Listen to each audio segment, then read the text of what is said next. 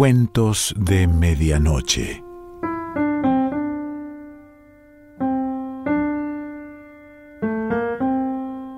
El cuento de hoy se titula El extranjero y pertenece a Pedro Antonio de Alarcón.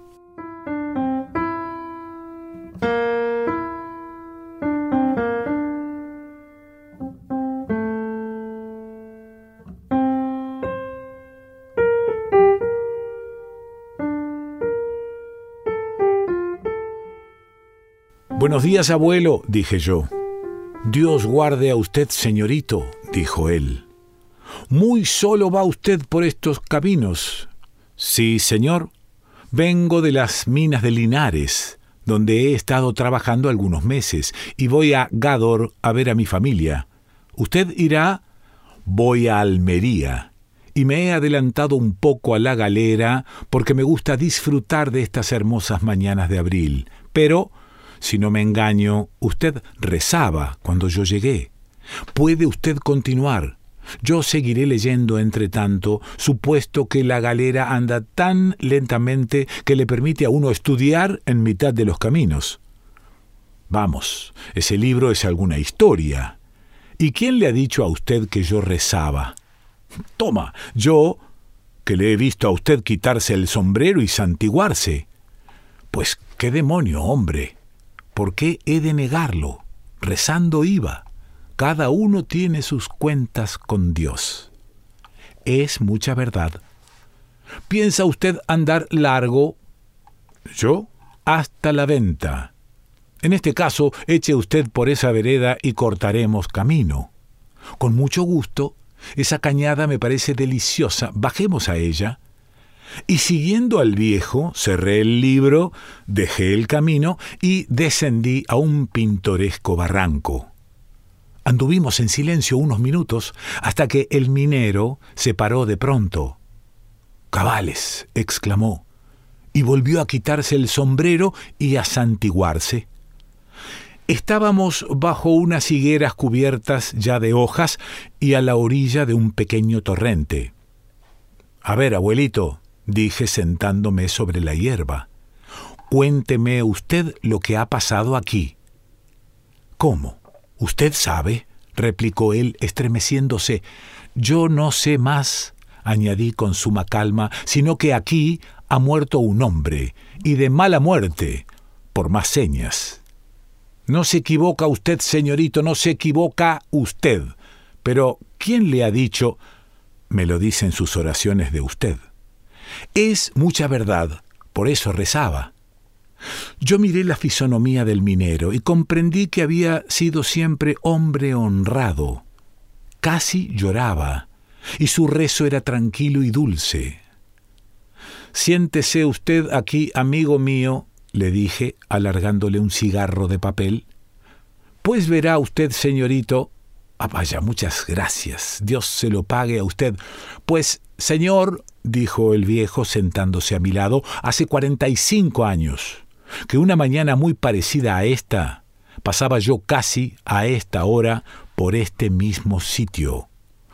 Cuarenta y cinco años, medité yo, y la melancolía del tiempo cayó sobre mi alma. Viendo él que yo no decía nada, echó unas yescas, encendió el cigarro y continuó de este modo. El día que le digo a usted venía yo de Jergal con una carga de barrilla, y al llegar al punto en que hemos dejado el camino para tomar esta vereda, me encontré con dos soldados españoles que llevaban prisionero a un polaco.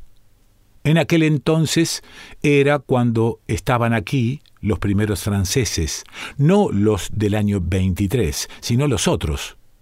Ya comprendo Usted habla de la guerra de la independencia. Hombre, pues entonces no había usted nacido. Ya lo creo. Ah, sí, estará apuntado en este libro que venía usted leyendo, pero... ¡ca! Lo mejor de estas guerras no lo rezan los libros. Ahí ponen lo que más acomoda, y la gente se lo cree a puño cerrado. Ya se ve, Es necesario tener tres duros y medio de vida, como yo los tendré en el mes de San Juan, para saber más de cuatro cosas. En fin, el polaco aquel servía a las órdenes de Napoleón, del bribonazo que murió ya, porque ahora dice el señor cura que hay otro. Pero yo creo que ese no vendrá por estas tierras. ¿Qué le parece a usted, señorito? ¿Qué quiere usted que yo le diga? Es verdad. Su merced no habrá estudiado todavía de esas cosas, con que vuelvo a la historia de mi polaco. El pobre hombre se había quedado enfermo en Fiñana, mientras que sus compañeros fugitivos se replegaban hacia Almería. Tenía calenturas, según supe más tarde. Una vieja lo cuidaba por caridad, sin reparar que era un enemigo. Muchos años de gloria llevará ya la viejecita por aquella buena acción. Y a pesar de que aquello la comprometía, guardábalo escondido en su cueva cerca de la alcazaba. Allí fue donde la noche antes dos soldados españoles que iban a reunirse a su batallón y que por casualidad entraron a encender un cigarro en el candil de aquella solitaria vivienda, descubrieron al pobre polaco, el cual, echado en un rincón, profería palabras de su idioma en el delirio de la calentura. Presentémoslo a nuestro jefe, se dijeron los españoles. Este bribón será fusilado mañana y nosotros alcanzaremos un empleo. Iwa, que así se llamaba el polaco, según me contó luego la viejecita, llevaba ya seis meses de tercianas y estaba muy débil, muy delgado, casi ético. La buena mujer lloró y suplicó, protestando que el extranjero no podía ponerse en camino sin caer muerto a la media hora pero solo consiguió ser apaleada por su falta de patriotismo. Todavía no se me ha olvidado esta palabra que antes no había oído pronunciar nunca.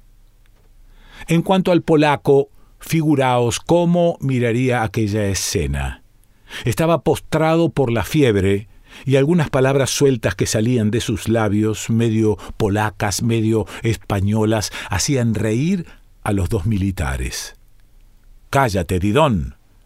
Perro, gabacho, le decían, y a fuerza de golpes lo sacaron del lecho. Para no cansar a usted, señorito, en aquella disposición medio desnudo, hambriento, bamboleándose, muriéndose, anduvo el infeliz cinco leguas.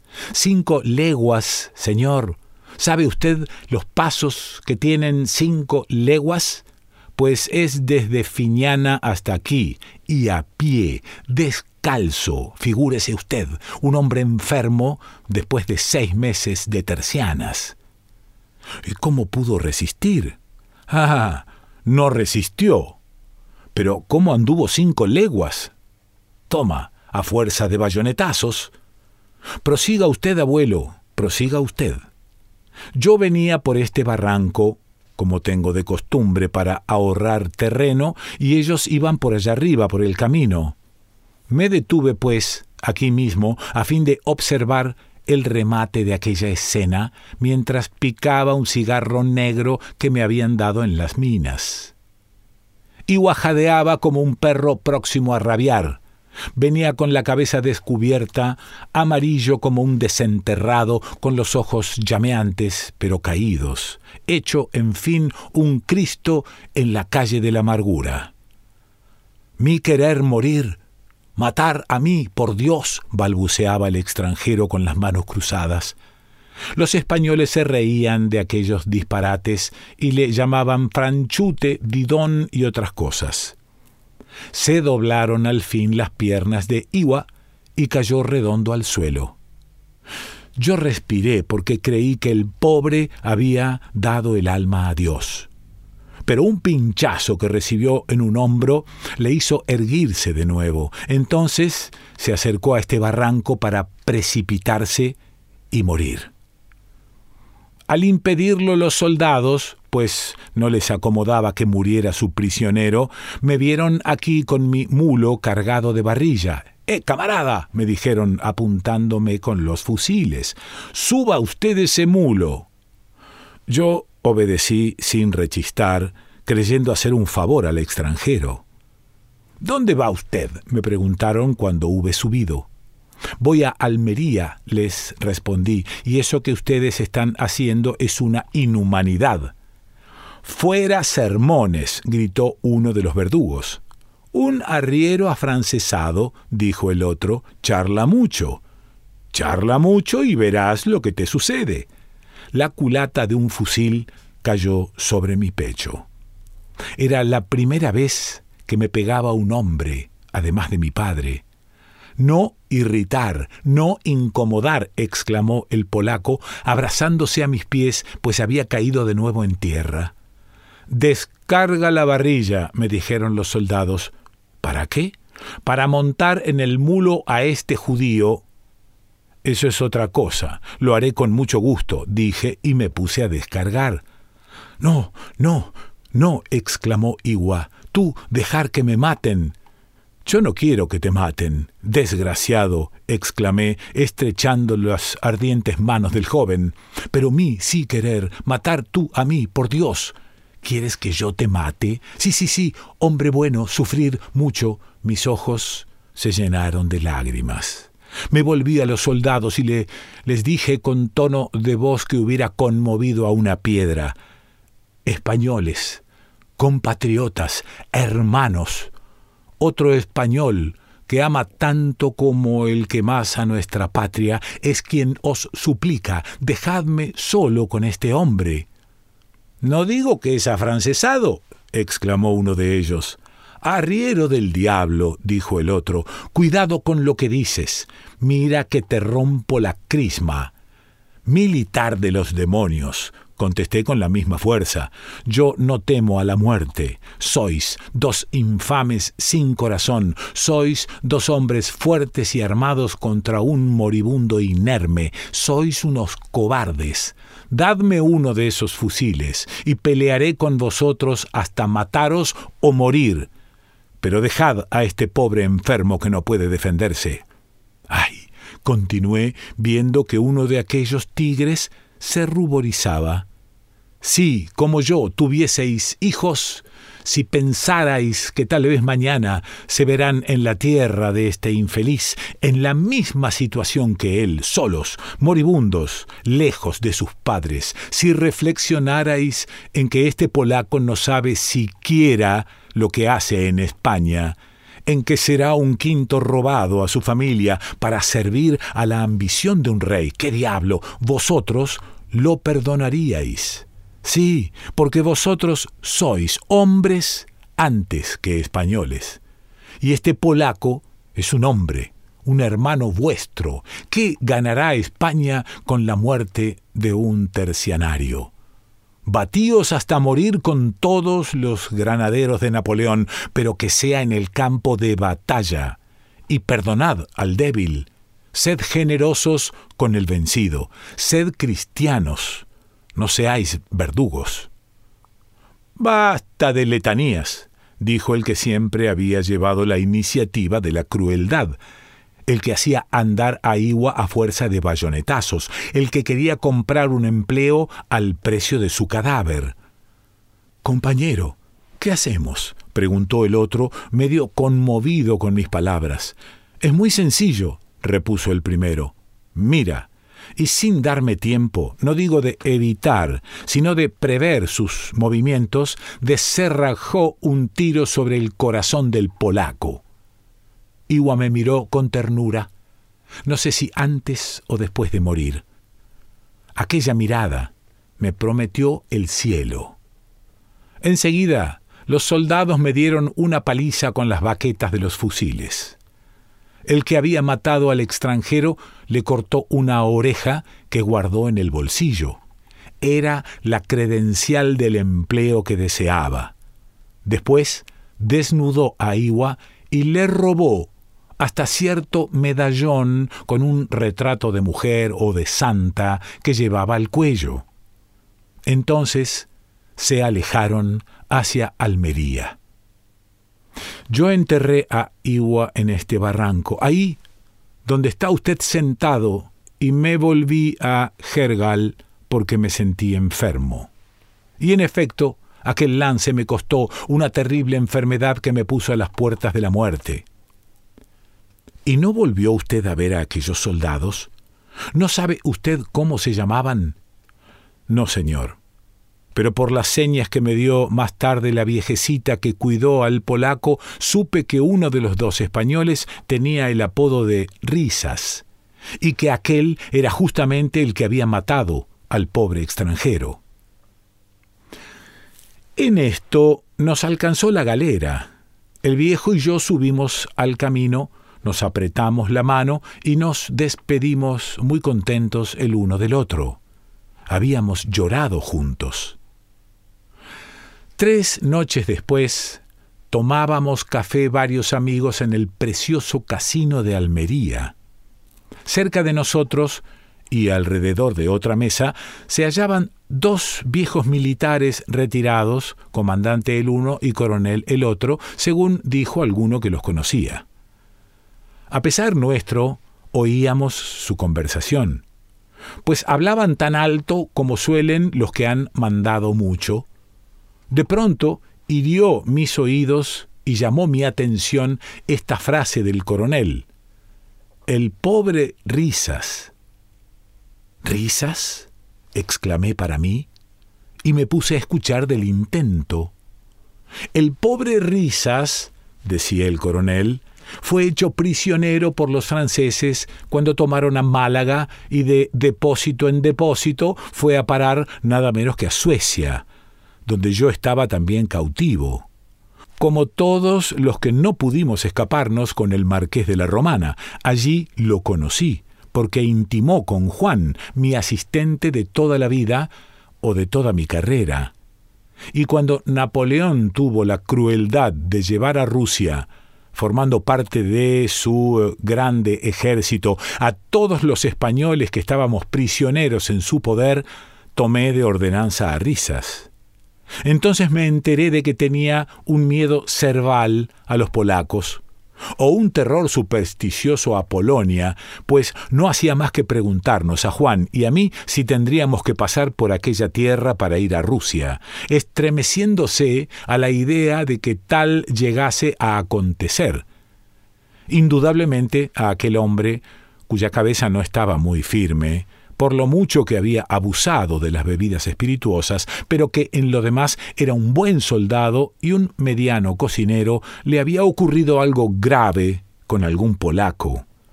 Llegados a Varsovia, donde nos detuvimos algunos días, Risas se puso gravemente enfermo, de fiebre cerebral, por resultas del terror pánico que le había acometido desde que entramos en tierra polonesa, y yo que le tenía ya cierto cariño, no quise dejarlo allí solo cuando recibimos la orden de marcha, sino que conseguí de mis jefes que Juan se quedase en Varsovia cuidándolos, sin perjuicio de que, resuelta aquella crisis de un modo o de otro, saliese luego en mi busca con algún convoy de equipajes y víveres, de los muchos que seguirían a la nube de gente en que mi regimiento figuraba a vanguardia.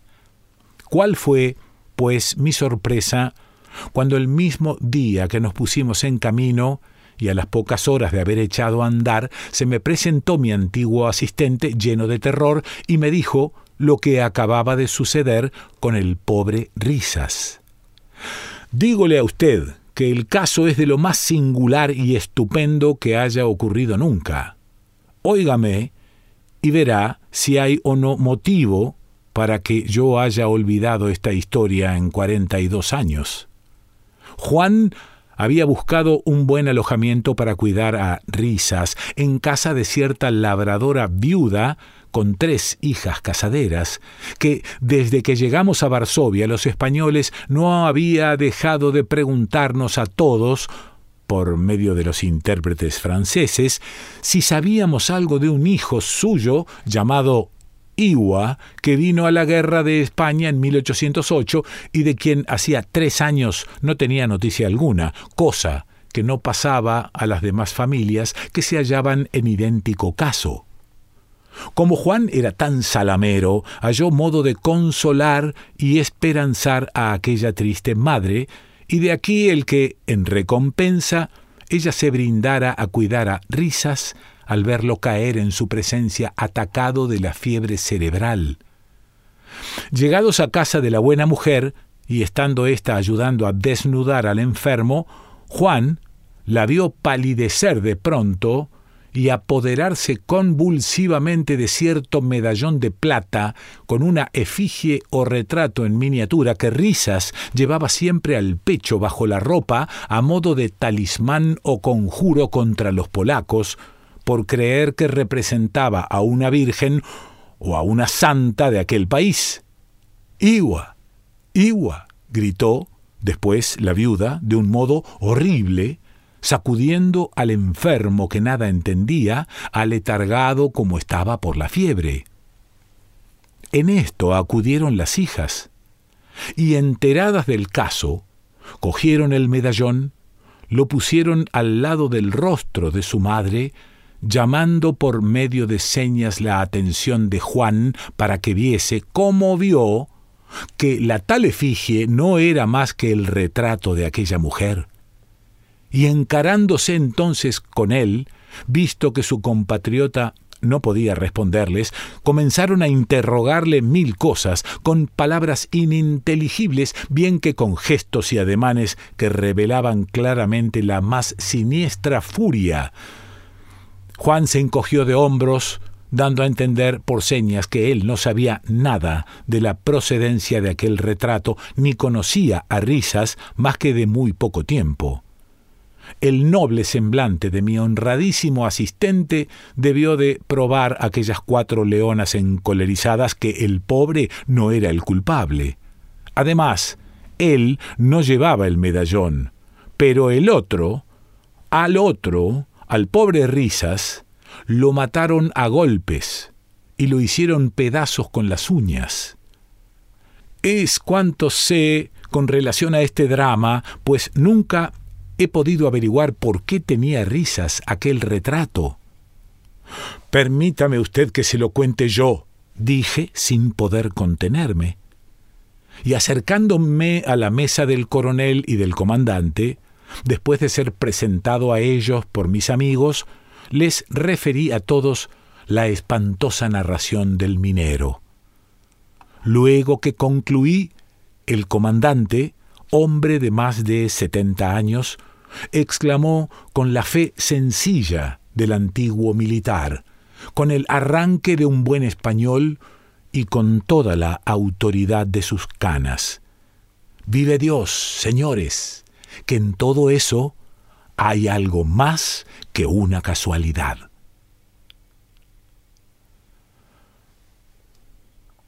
Pedro Antonio de Alarcón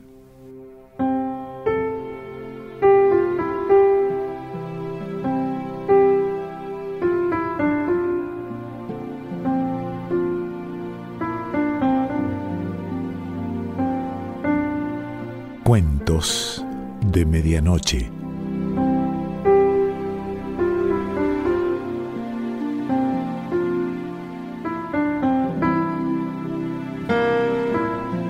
Selección Pancho Mondino.